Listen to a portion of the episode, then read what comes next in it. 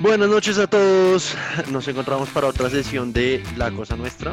Eh, um, hoy tenemos varios temas de discusión.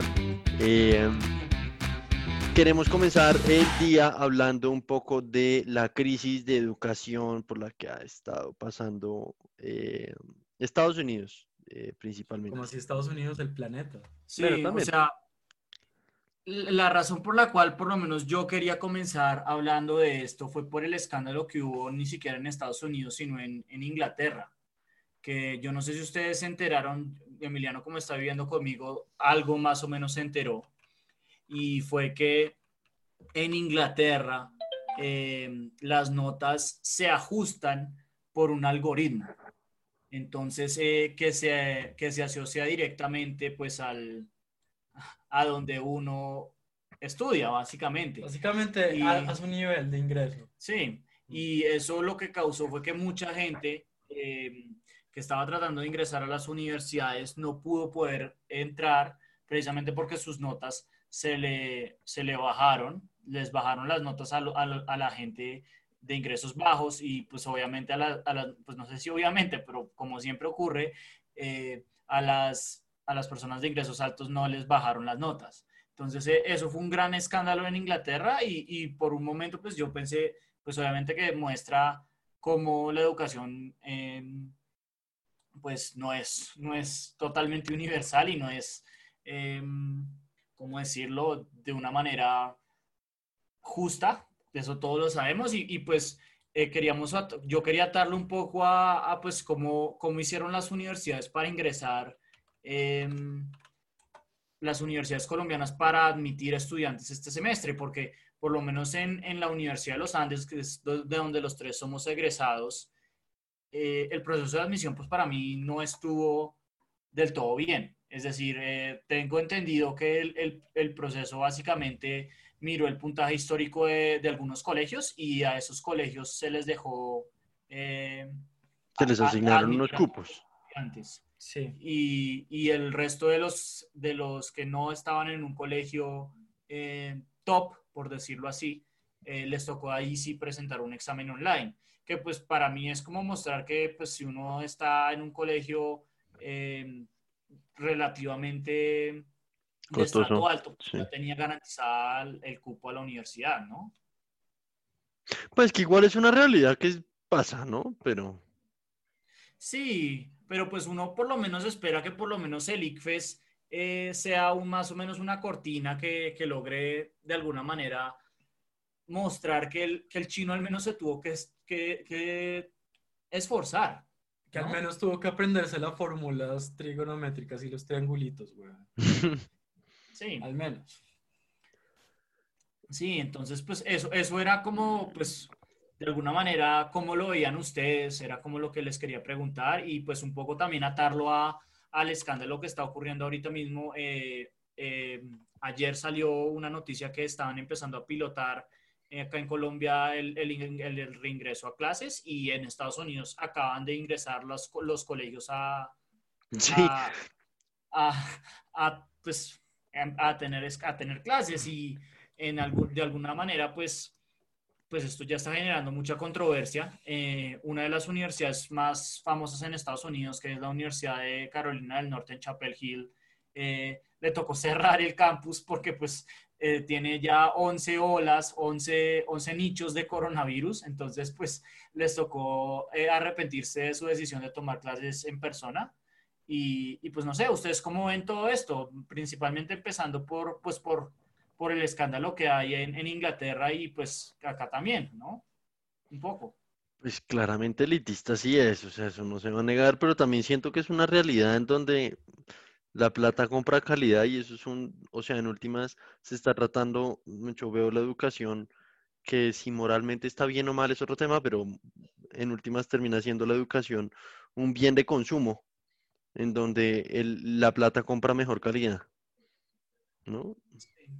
Sí, pero en qué medida es una señal, porque eso se supone, ¿no? A nosotros nos enseñaron que la educación simplemente es una señal en el mercado laboral, pues claramente no lo es. Y yo creo que... partir No, yo creo que, no, yo creo que no necesariamente lo es, pero No, no, no necesariamente lo es, pero fue como si es concebida como tal. O usted tiene un título y usted como que consigue trabajo, supuestamente, un trabajo bien remunerado. Eh, y esto, como, esto pues podemos hablar como de otra crisis que nos tocó a nosotros, que es como una crisis en mercado laboral muy raro, ¿no? Y, y como que también se refleja como en, en, en, estas, en esta situación muy extraña del coronavirus, también que los jóvenes, muchos jóvenes están decidiendo no estudiar. Y de hecho creo que es, es, una, es una decisión bastante racional. Sí, no, el, el, el, en estos días estuve viendo una simulación financiera de esa decisión en esta, pues para Estados Unidos, pero para Colombia creo que aplica exactamente igual. Eh, y hacían, digamos, el, el, análisis financiero era postergar un año de educación de, de, la carrera, pues del pregrado, eh, y, y, como que eh, miraban los flujos de ingresos esperados y eso a 20 o 40 años, ya no me acuerdo. y miraban qué pasa si la persona posterga un año su, su, su educación y en últimas terminaba, o sea, cuando uno traía todos los ingresos que iba a percibir durante esos 20 años, todo como al mismo, lo que llaman valor presente neto para poder comparar, se perdía un 10% o 8% pues, por ese año que está dejando de, de estudiar. Sí, y pues esas simulaciones tienen unos grandes problemas que... que no, pues, pues a ver, obviamente son... son sí, obviamente hacen unos supuestos muy fuertes, sí, pero, pero, pero, independiente de, pues si dan una idea de, de, lo costoso que puede ser no estudiar ese año porque, hey, pandemia... No, no, pero es que yo no estoy hablando de no estudiar ese año, yo estoy hablando de las personas que están diciendo no estudiar para nada en la educación superior, no entrar ni siquiera a la educación superior no sé, ahí, ahí, sí yo no soy un experto al respecto, yo, yo lo, pensaba de, lo, de la otra manera, que es lo que quería comentar un poco antes de responderle a Emiliano, que es, eh, mucha gente no quiere salir al mercado laboral y precisamente por eso, por ejemplo, la mayoría de las veces que hay crisis, hay muchos más estudiantes que entran, por ejemplo, a, a programas de posgrado que pues a Emiliano y yo estamos aplicando, entonces pues como que la competencia va a ser mayor por eso, porque hay mucha gente que, que si, si, está en el cuarto o en el último semestre, pues lo que hace es que aplaza para no tener que enfrentarse a, al mercado, a ingresar al mercado laboral precisamente en esos momentos. Con respecto a no ingresar del todo, no sé, pues e, en, en Colombia hay muy poquita gente que, que, entra a educación superior, entonces no sé qué, tan, qué tanto impacto tenga. No, pero, pero, la disminución de matrículas ha sido enorme en los últimos años. Puede ser, pero no, a mí no, para mí no, no tiene como mucho sentido, porque eso sí es, un, es una señal muy fuerte precisamente por, por la baja cantidad de, de, gente que de verdad tiene educación superior, ¿no? Ahora, yo creo que igual es distinto dependiendo del país que estemos hablando. Acá el nivel de subempleo no, o sea, por el techo. Entonces, ¿cuál es el punto también, no? No, pero, pero también como que creo que también es una señal de que el retorno a la educación en este país es muy bajo. ¿no? Como que al menos que como no es rentable endeudar, endeudarse y además renunciar al ingreso que usted estaría percibiendo mientras estudia, que estudiar, como que, sí, que, que, estudiar y después salir a un mercado laboral. Yo creo que para la mayoría de la gente eso es verdad, o sea, mucha gente les gusta mostrar que tienen diplomas de, de, las, top, de las universidades top, pero pues la realidad es que hay muy, mucha gente también como de nuestro estrato es, socioeconómico que no lo necesita en absoluto, lo, lo, hace es como para justificar el hecho de que... No, porque es, el, el, es la razón del ascenso, es, pero no, no es pero, porque genuinamente aparte, por ejemplo, hay mucha gente que trabaja con la familia. Yo tengo muchos, muchos casos que trabajan con la familia y que uno se pone a pensar, de verdad, este tipo necesitó estudiar ingeniería o, eh, o cualquier otra cosa para de verdad meterse ahí. No, un poco como que no, pero yo creo que, no, yo creo que sí, o sea, la universidad innegablemente usted le abre los ojos. Si yo, si yo el día de mañana tengo una empresa y mi hijo me dice, no, papá, yo no, yo no quiero, pues si es que tengo hijos, eh, yo no quiero, yo no quiero estudiar, yo quiero trabajar contigo, no, no, no, no, vaya y fórmese primero. Yo, yo estoy su propio criterio. O sea, sí, sirve, sí sirve como, como ser humano, pero como que yo lo que estoy diciendo es que hay mucha gente que, que en este país, pues sí, este país de todas maneras es muy feudal en ese sentido. Hay mucha gente que, que, no es que ah, estudia no. la, la, famosa, la famosa administración de herencias. Sí, exactamente. La clásica. Exactamente. Y, la pavimentación de vías aéreas. Con respecto a lo del coronavirus, ¿ustedes qué opinan? Porque, pues, eh, por ejemplo, la, la, ministra de Educación, pues, que siempre ha sido famosa por promocionar escuelas eh, por privatizar la educación casi en, Estados Unidos. Eh, salió con una, con una cosa digna del idiota de la semana, pero lo dijo hace rato, entonces pues no, no entra en competencia, pero decía como solamente si en el peor de los casos se van a morir un por ciento o dos por ciento de, los niños. Y pues cuando uno cuenta la cantidad de personas en el sistema de educación, eso es una cantidad inmensa. Entonces, pues eh, es, es, un, es, un, riesgo bastante alto. No sé ustedes qué opinan. Pues no, no pero no estoy, no, no, estoy seguro de entender su pregunta. que crean, ¿no? Digamos, sobre todo las, las personas pues los, los, chicos y los adolescentes que viven con adultos mayores, pues es, sí va a ser tenaz. Sí, ah, sí pero más que todo, yo, yo, creo que mucha gente también le pone mucha prioridad a la vida de, los niños. Y, y, y, como que eso, eso, solamente haciendo el cálculo, creo que eran, eh, creo que era llegado a más de un millón de, de, personas. Puedo, puedo estar equivocado, pero era un número catastrófico. O sea, Estados Unidos se han muerto como 175 mil personas, que es, pues es mucho, pero, pero pues eh, no es en la misma escala de, lo que va a, a, suponer, pero pues obviamente esto trae unas consecuencias muy serias en el sentido de que pues postergar un año la educación o tenerla virtual pues no va a tener los mismos efectos que tenerlas en personas, ¿no? Es un dilema bastante fuerte. Sí, es enorme. Y de hecho como que eh, he visto he visto como pseudocálculos igual bastante cuestionables del costo de eso en la economía agregada. Y es enorme, ¿sí? Es verdaderamente enorme perder ese capital humano. Claro. Eh, eh, Nicolás, ¿qué opina? Porque no sé. Ah, es que no sé, no, sé, así como, así como Claudia hoy anunció, Claudita, que yo tanto la quiero, hoy anunció que, que abre la economía de la ciudad y levanta la cuarentena desde el jueves, que a mí me parece, a mí me parece en últimas irresponsable porque miércoles ya terminé de cumplir los seis días que faltan. O sea, señora, por quitar tres días no estás mejorando la situación económica de los comerciantes ni de nada. Y ya, o sea, ya hicimos lo mucho, ya terminemos lo poco. Eh, y, y, oh. y, y, en estos días, o sea, no sé, le doy un, un, un eh, mejor dicho, estoy, estoy como, como con un conflicto de eh, sí, el, digamos, el bienestar de los niños y ese capital humano, y así como pienso, sí, la economía, nada, nada, pero, pero, pero, o sea, ¿hasta qué punto podemos como sopesar la muerte de los, ¿cuántos van? 17 mil colombianos fallecidos por el hecho de que van 5 millones de desempleados o por el hecho de que los niños pues van a dejar de tener em, un año de educación presencial, ¿qué impacto tenga eso? Pues no hay forma de, saberlo y es creo que las cartas que la vida les, les jugó. Eh, o sea, en estos días salieron reportes de, de, depresión, que no me acuerdo si en Estados Unidos o en, Inglaterra, que se, o sea, en Estados Unidos los índices de depresión disparados, o sea, lo estándar es que el 5% de la gente como que se le hace mm, eh, medición a eso porque como que es sospechoso o algo, sale 5, sale más o menos un 5 o 6% eh, gente con como depresión clínica y, y por el trimestre pasado, el reporte del trimestre pasado es del 25%, una cosa así, o sea, es escandalosamente alto. era un tercio uno de cada tres al menos alcanzó a sufrir algún o hasta el 30 por, exacto algún episodio de depresión. A mí me ha dado duro o sea entonces a mí, me ha dado muy duro. seguir acá encerrado sobre todo la cuando cuando cuando anunciaron como la vuelta a cuarentena estricta a comienzos de, de que a mediados de julio para algunas localidades a mí me dio muy duro. O sea muy muy duro. Emocionalmente eh, mentalmente motivacionalmente me dio muy duro. A, mí, a mí no me dio tan duro eso, pues porque pues porque de hecho como Camilo como estaba acá y fue, fue muy bacano, porque, y igual como que ya tenía mentalizado que iba a estar 15 días medio encerrado, porque me mm. tocaba medio cumplir la cuarentena con él.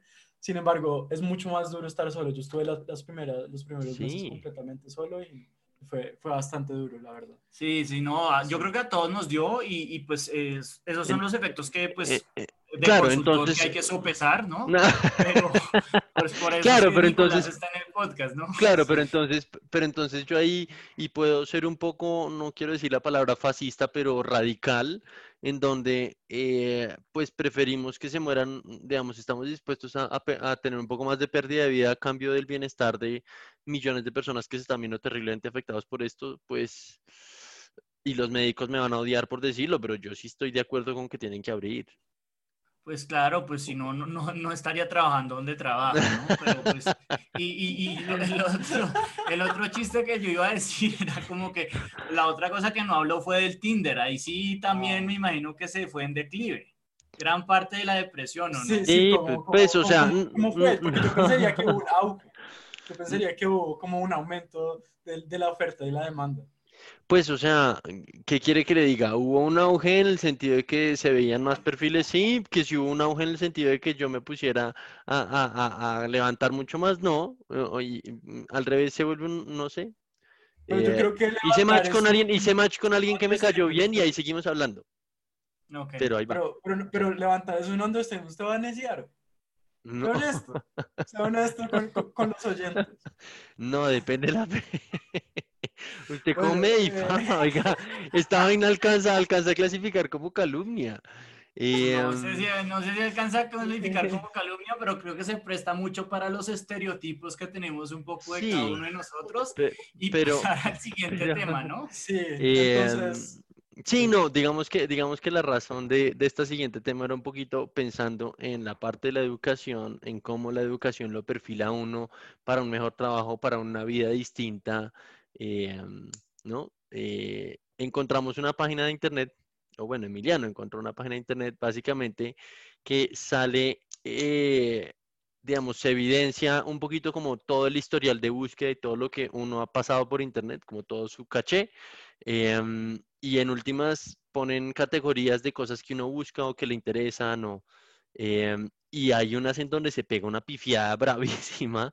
Sí, pero hay unas, pero, hay unas que le pega buenísimo. Hay unas que le pega, pero en el que, Pues como que yo, yo quería poner esto a flote porque, pues porque muy pocas veces me pareció tan visible eh, ver cómo usa Google los datos que uno, ah, que uno puede escribir en un buscador. Pues que uno pensaría que es algo como un poco inocente, pero a partir de eso pueden conseguir unas cosas que pues uno nunca imaginaría. Sobre todo esto lo hacen para, perfilas, para perfilar que eh, publicidad, eh, pues uno claro, le muestran a uno. en YouTube. Entonces, pues como que me parece como algo como muy claro de cómo, de por qué uno debería pues protegerse. Sin embargo, como que con esto ya pues podemos discutir eh, en otro podcast y podemos discutir la mierda que es usar otro buscador que nos Google. Ah, sí, sí. No. Sí, si, si algún oyente me, puede mandar por Twitter a arroba Guti Camilo, ahí promociono mis, mis redes, pero si alguien me puede mandar un, un buscador que sea mejor que Google, porque yo estoy mamado de todos los ads, pero bueno. Por favor, no digan bien. Pasando ya al tema, yo, a mí me perfilan 2534 hombre, que está bien, pero por otro lado, se, eh, ingreso alto, eso también está muy bien. Y, por ejemplo, vi aquí que tiene fútbol, ajedrez, que es lo que yo vivo viendo, eh, que estoy estudiando en el exterior, eh, que me gusta el metal, el rock. Pero, por ejemplo, que estoy alquilando, por ejemplo, a mí también me parece eso, que pues yo dejé de alquilar el, el mes pasado, o sea, se me hace que está muy bien pues porque me, me devolví. Pero por el otro lado me pone acá que dice que me gusta el Bollywood. Y, que, y, que, ando en, y que dice que ando en una relación que pues para mí, para toda la gente que me conoce es una noticia. Eso es un secreto que usted tiene, güey. Pero sí. usted tiene una novia india. Hasta Camilo tiene una novia india, güey, y ve videos de Bollywood toda la parte. pero esto está rarísimo. Eh, sí, conmigo también se pifió mal. Parece como animales de casa. Yo nunca he tenido un perro ni nada. Duras pero, tuvimos un loro. Pero, usted estuvo, usted estuvo en una casa con un perro hace muy poco. Ah, de pronto, pues por eso, claro, claro. Pero pues hay unas cosas que uno dice, pero esto de dónde lo sacaron. O sea, eh, por ejemplo, de Bollywood, que me gusta el blues, la arqueología, la arqueología, o sea... Bueno, ahí dice que usted como que medio estudió arqueología. Sí, sí, o sea, que artes escénicas, o sea, bueno, yo veo hartas cosas de Broadway, entonces de pronto sí, pero por ejemplo, automóviles y vehículos, yo no he manejado un vehículo en siete años, entonces pues hay unas cosas que sí se despasa totalmente, no sé si alguien más quiere compartir su perfil. Ah, yo, pues, quiero ir a Nicolás, yo quiero, a mí... yo quiero ver en particular que le sale pues yo no sé ustedes con cuántos, yo no sé ustedes cuántas categorías. si fuera honesto, Google sería Job Industry, desplazamiento forzado. Destruir el mundo. Yo no sé ustedes cuántas categorías les salen, pero es que a mí me salen por lo menos unas 200. O sea, sigo bajando y me siguen saliendo muchas, ¿no? muchas. Eh, pero así por encima, obviamente hay muchas cosas que me salen de búsquedas que he tenido que hacer por la oficina. Entonces, por ejemplo, eh, en estos días por la oficina estuve investigando unos temas de industria como de, de- de recursos naturales, de petróleo y eso. Entonces me sale obviamente muy reciente en, en la parte más arriba eso, que pues como que lo, obviamente lo, lo, lo culpo a Cuidado. eso. Pero se me pifia mal en que me, me, no sé por qué me asocia con Movistar, que yo en Movistar no tengo nada que ver. O sea, para empezar, yo soy quiere a claro. su- A su telefonía celular. No, pero yo tengo claro, entonces ¿por qué me está asociando con Movistar? O sea, más pifiado no puede estar.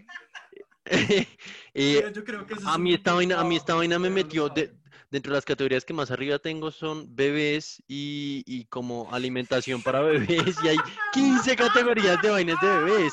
O sea, e- esta vaina, esta vaina me metió un hijo que yo no sé qué tengo.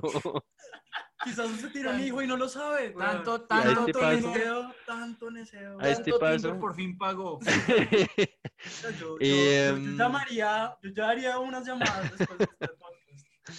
A nivel, y a nivel general, yo diría que eso es como lo que más se pifia. Eh, hay, digamos, por ahí una que otra categoría eh, individual que también se pifia. Me ponen en categoría de música electrónica que no puede estar más lejos de, reali- de la realidad. Me póngame crossover puro colombiano orgulloso. Eh, soy feliz, pero, pero, pero pues es una categoría muy, muy como separada. El, el- el que me parece más eh, divertido es el de, el de bebés. O sea, son seis, siete categorías de alimentación para bebés, nursing, eh, cómo cuidar niños, o sea, son muchas. Hombre, yo de usted, Hay unas literalmente llamadas. tú tienes que hacer eh, rastreo, sí. Ahora me pone, tengo- me pone en Miami pregunta. y en América Latina, o sea, esta no tiene ni idea yo dónde estoy. Tiene mi IP, No, pero no tiene ni mío dónde tampoco, estoy. ¿sabe? Bueno, y, y- y Emiliano. Emiliano, ¿qué, ¿en qué se Ah, desfasó? no, no, no, no, pero, pero espérese, yo le quiero hacer una pregunta, Nicolás. Diga. Mientras usted, entonces mientras usted dice, usted está tipeando como cómo subirle el precio del petróleo o cómo darle más tierras a los campesinos pobres del sur de Colombia. Usted está oyendo como a Diomedes Díaz. Pues sí, o sea, yo trabajo con salsa. A mí- Yo no entiendo por qué a la gente le cuesta eso tanto trabajo de creer, de entender. A mí la única manera que me mantiene despierto y como con ánimo para trabajar, si no me comienzo a quedar dormido frente al computador. Bueno, que invito, invito a la audiencia a quedarse con esa imagen. Bueno, entonces, Y Emiliano. Listo, entonces me toca a mí. Eh, pues, pues yo soy un hombre, obviamente. Pues, eh, dice que tengo entre 18 y 44 años, o sea que la banda es súper Es grande. muy grande, Es muy sí. grande, como que ahí sí se pifió el resto. Em, a mí lo que me impresionó mucho es que sabe que yo trabajo en una industria tecnológica. Sí, yo trabajo como, como científico de datos en una empresa. Y ahí le pego con toda. Em, Pero eso también, eso también que- es por, por las búsquedas que también. hace. Eso también es por las búsquedas que usted hace debido a la oficina, ¿no? O sea, usted pues, se mete a buscar algún, yo- alguna ecuación o alguna vaina que tiene que meter en alguno de esos ¿Cuál modelos. ecuación es Stack Overflow? Bueno, Sí, bueno, el código personas que tiene que escribir o lo que sea. El código que, exacto, el código que tiene Pero- que escribir pero- para esto y, y ahí obviamente Sí, lo perfila. De lo que yo veo está muy, muy adecuado con, con Sí. Emiliano. De pronto la música está un poco descachada. Sí, la música sale, es que, que Eh, Diomedes Ah, Díaz, ¿sí o casi qué? comienzo y listo. Yo, yo, yo oigo mucha Pero música le parece, clásica. no, folk and traditional music, con lo raro que es Emiliano, seguramente sí escucha cuando nosotros no lo escuchamos, pero aparece jazz, usted que tanto jazz sí, escucha. yo- ah, no, entonces está perfecto. Cómics y animación, sí, nunca. Sí, eso está nunca, eso está muy raro. Debe ser de las veces que yo le comparto cosas en WhatsApp o cosas así. Ah, eh, el household income, a todos nos sale Sí, high. a todo sale alto. Todo sale alto. Sale ha- eh, home ownership, que es algo rentista, pero pues eso no es cierto, yo vivo en una casa familiar. Eh, mm, dice que estoy, hay cosas, como que entre más uno baja, más, más extraño se pone. Pero debe ser que usted lo usa mucho más, porque que yo creo que está mucho mejor. A usted no le metieron un hijo, ni le metieron una novia. O sea, usted está... Ah, no, no, no, aquí yo soy soltero y que soy, eh, soy, soy soltero y no tengo un hijo. Entonces, en ese sentido está bien. Es que yo, yo busco, yo uso más Google. Sí, debe ser, debe ser que usted lo tienen más rastreado. Eh, pero bueno, yo Ah, creo que estuvo ah, muy sale metal, eso sí no lo oigo. Ah, Yo bueno, solo pero uso Google. No estuvo tan des- descachado. Ah, y, y qui- quiero preguntarles, eh, por último, ¿en qué nivel educativo salen, salen los tres? Ah, los yo dos? no sé, yo, Entonces yo el lo mío, tenía cerrado. A, a mí creo que no me salió. Estudiantes universitarios, o sea, me bajaron, me bajaron un, un nivel, pero bueno. Un minuto ¿Usted porque se me, se me cayó la llamada. Eh, ¿cómo, ¿Cómo fue que lo buscó? Eh, a mí me sale como... Education Status ¿Cómo le Advanced? Degree. Que no, yo, eh, yo maestría no tengo. Sí, Claro, claro, pero Advanced Degree es, es maestría. Yo no tengo sí, maestría. Vale, listo, entonces... Sí, pues no sé. Eh, debe ser que habla tanta mierda que ya piensa que tiene MBA, pero bueno. Pero bueno, em, listo. Esto, es- Listo. esta fue esta sección como de, de trivia. Sí, eso es como la sección de trivia que tenemos cada semana. Y, Ahora, yo, yo quiero hacer un intento. ¿Están preparados? Un intento bueno, de que. hágale ok. a ver. Yo, yo, yo hacer un intento. entonces, Tengo, miedo porque le toca, le toca editar a Emiliano. Entonces, es, es la hora de el idiota de la semana. Eso estuvo terrible. Hoy. Ese era como el jingle que Emiliano quería intentar. Eh, Por favor, no. básicamente, em, el idiota de la semana, como lo estamos grabando el martes, pudimos haber hablado tanto de la convención demócrata como de la convención republicana. Por darle una mención especial, Nikki Haley salió a decir que eh, Estados Unidos no era un país racista, que para mí es como la cosa más inexacta que han dicho de un país. Eso puse en Twitter y, yo creo que lo puedo defender a capa y espada. Pero eh, queríamos hablar un poco, de pronto la gente acá no sabe mucho del escándalo del muro. Es decir, eh, yo no sé si ustedes, a- acá en Colombia no sé qué tanto se usa GoFundMe, que es como para donde la gente normalmente quiere, oigan, yo quiero abrir un podcast como nosotros, o yo quiero eh, estudiar afuera, o la mayoría de la gente en, es- en Estados Unidos, como el sistema de medicina, eh, el sistema de salud es tan caro, utiliza el GoFundMe para financiar sus tratamientos. Entonces, oigan, yo tengo cáncer, me pueden colaborar con tanta plata. Es, básicamente como. No, como vacas. Como vacas y. Sí, sí, sí, es- No, pero no solo para es- eso. es- GoFundMe es- puede ser para eh, financiar un viaje, para financiar, o sea, es para muchas cosas. Sí, Es para es, hacer es vacas. crowdsourcing Es para hacer vacas. Exactamente, es, es, es hacer vaca con la gente que quiera darle algo de generosidad. Pues hace como tres o cuatro años, algún genio se le ocurrió decir, bueno, pues financiemos el muro.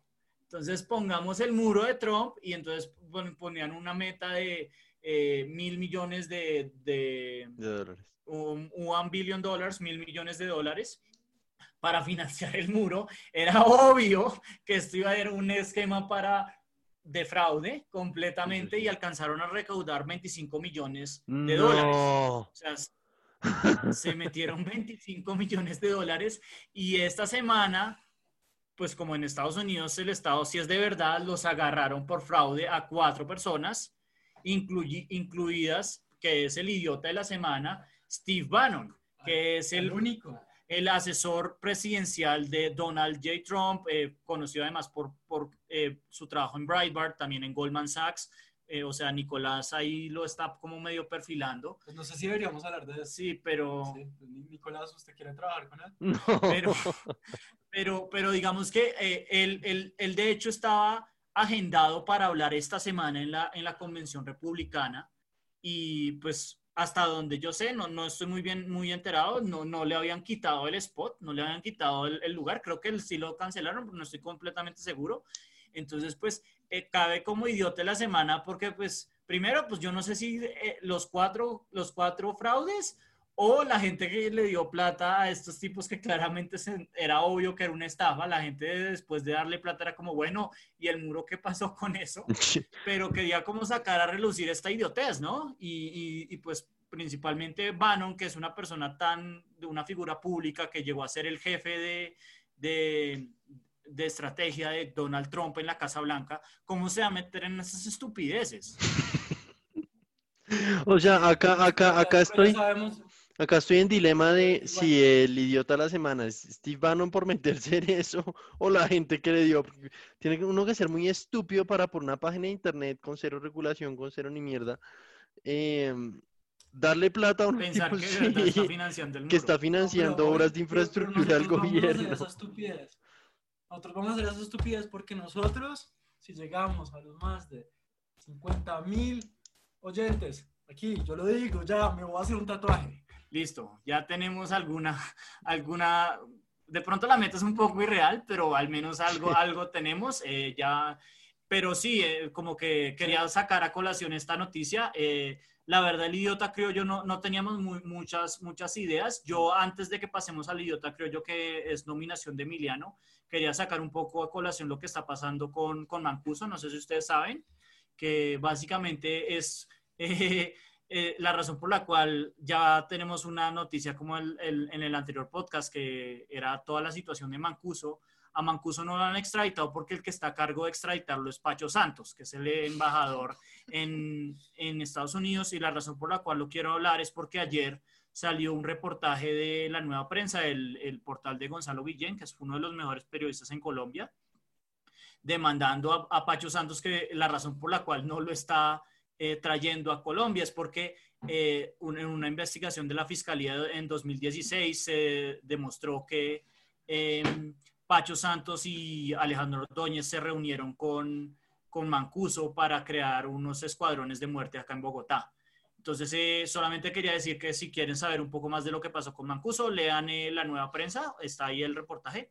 Eh, y pues no sé, esto también se, se ata un poco al tema de las masacres, que es lo que Emiliano quiere hablar en el idiota criollo. Claro, porque pues eh, el idiota criollo, pues hay varios, porque pues obviamente en este país pulula pues, los comentarios un, po- un po- un poco, es que, es que la verdad yo no, yo no entiendo cómo una figura pública puede decir tal cosa, pero, pero los hay, como, y hubo varios esta semana, pero Claro. el, que, el que queremos salir a sacar a relucir es el de Carlos Holmes Trujillo, que dijo que las masacres era un término periodístico y que, que era obsoleto, algo así, ¿no? Que, que Sí. era como que, que estaba, pues sí, que, que no, no, no estaba de moda un poco. como- Sí, trivializándolo, Trivializándolo. un poco como también la Fury hizo. Sí. Y, y pues no, no, no teníamos como una idiotez particular, sino si, si tienen alguna idiotez, con gusto nos pueden escribir al, al Twitter, que es la cosa al ra- raya al piso nuestra, o, a mi Twitter en arroba guticamilo. Eh, pero pues eh, queríamos como realzar el hecho de que pues acá están masacrando a gente, vamos, yo creo que como 42 masacres, eh, y, y pues decir eso como parte del gobierno es sumamente irresponsable, por no decir una suprema idiotez, ¿no? Pues es, es, es claramente, pues, no, pero como también claramente se están defendiendo de alguna manera, pues están trivial- trivializando, trivializando algo que es muy grave, ¿sí? Sí. y algo que pues que no debería pasar, ¿sí? Es como, ¿por qué, por qué pasa eso todavía en este país? Claro. Porque hay unos problemas de fondo muy fuertes que, que ningún gobernante ha querido eh, atacar. Entonces, pues así, así termina el idiota criollo. Sí, nos, nos gustaría hablar de algo más trivial, pero no, no, solamente queríamos como sacar a, real- a relucir eso. Eh, bueno, entonces como para no alargarnos mucho más, eh, pasemos a las recomendaciones de la semana, ¿no? Eh, Claro. hoy queríamos, hoy queríamos hablar de documentales de deporte que quizá muchos puedan no haber visto porque no es algo que uno tradicionalmente, claro, los adictos al fútbol verán documentales del Barcelona o, o- equivalente, pero, pero no es algo que una persona esté viendo como en su día a día normal, ¿no? Em, Camilo, ¿quiere empezar con su recomendación?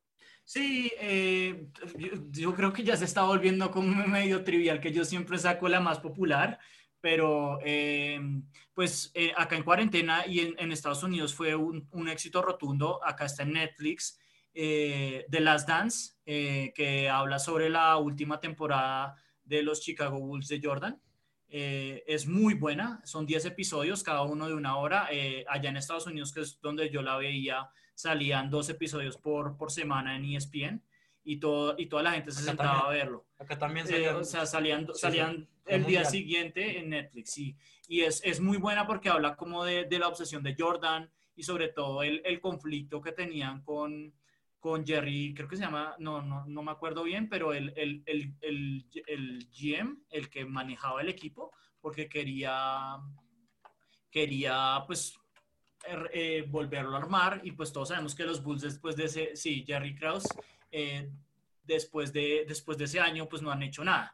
Entonces eh, es No, súper... eso, eso, eso no, no han hecho ni un culo. ¿sí? Sí, o sea... Están no- en el fondo, del Sí, fondo, del fondo de la, de la liga. Sí, pero es pero es súper interesante porque toca muchos temas importantes y, y- y habla como de la revolución, por ejemplo, que tuvo Jordan con Nike, eh, del equipo del Dream Team, eh, del- de Magic, de, de- de Larry Bird y, y, pues sobre todo de, de- de lo de cómo Jordan para prácticamente él eh, internacionalizó el básquetbol, ¿no? Porque pues la verdad es que yo creo que el, el- único atleta así como súper famoso, pues ahora ya LeBron y Kobe salen algo, pero pues la mayoría de la gente solo sabe casi que de Michael Jordan.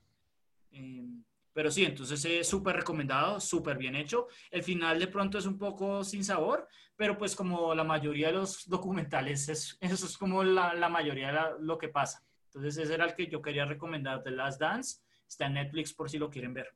A mí, a mí mi capítulo favorito de Last Dance es el de, es el de Phil Jackson, porque son como, son como episodios que son enfocados a una persona en particular de, del equipo, ¿no? El que más me gustó fue Phil Jackson de lejos, porque además muestra como, mu- muestra, lo que me pareció más bacano es cómo implementa, como, como, es- como las, las, las ideas como orientales, como de, Sí. de, de, de cooperación, ¿sí? De cómo trabaja en equipo a un deporte, a un, a un deporte en equipo y cómo le funciona tan bien y cómo, y cómo su idea de estrategia está basada en esa filosofía. Pareció genial.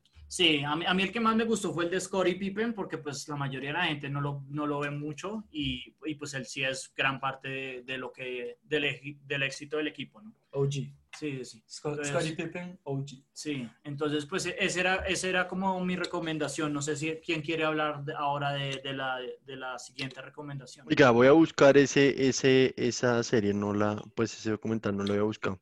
Si quieres, yo sigo con bueno. eh, la mía es eh, hay un documental y creo que se llama Fórmula 1 en Netflix. eh, um, y es realmente es del año pasado.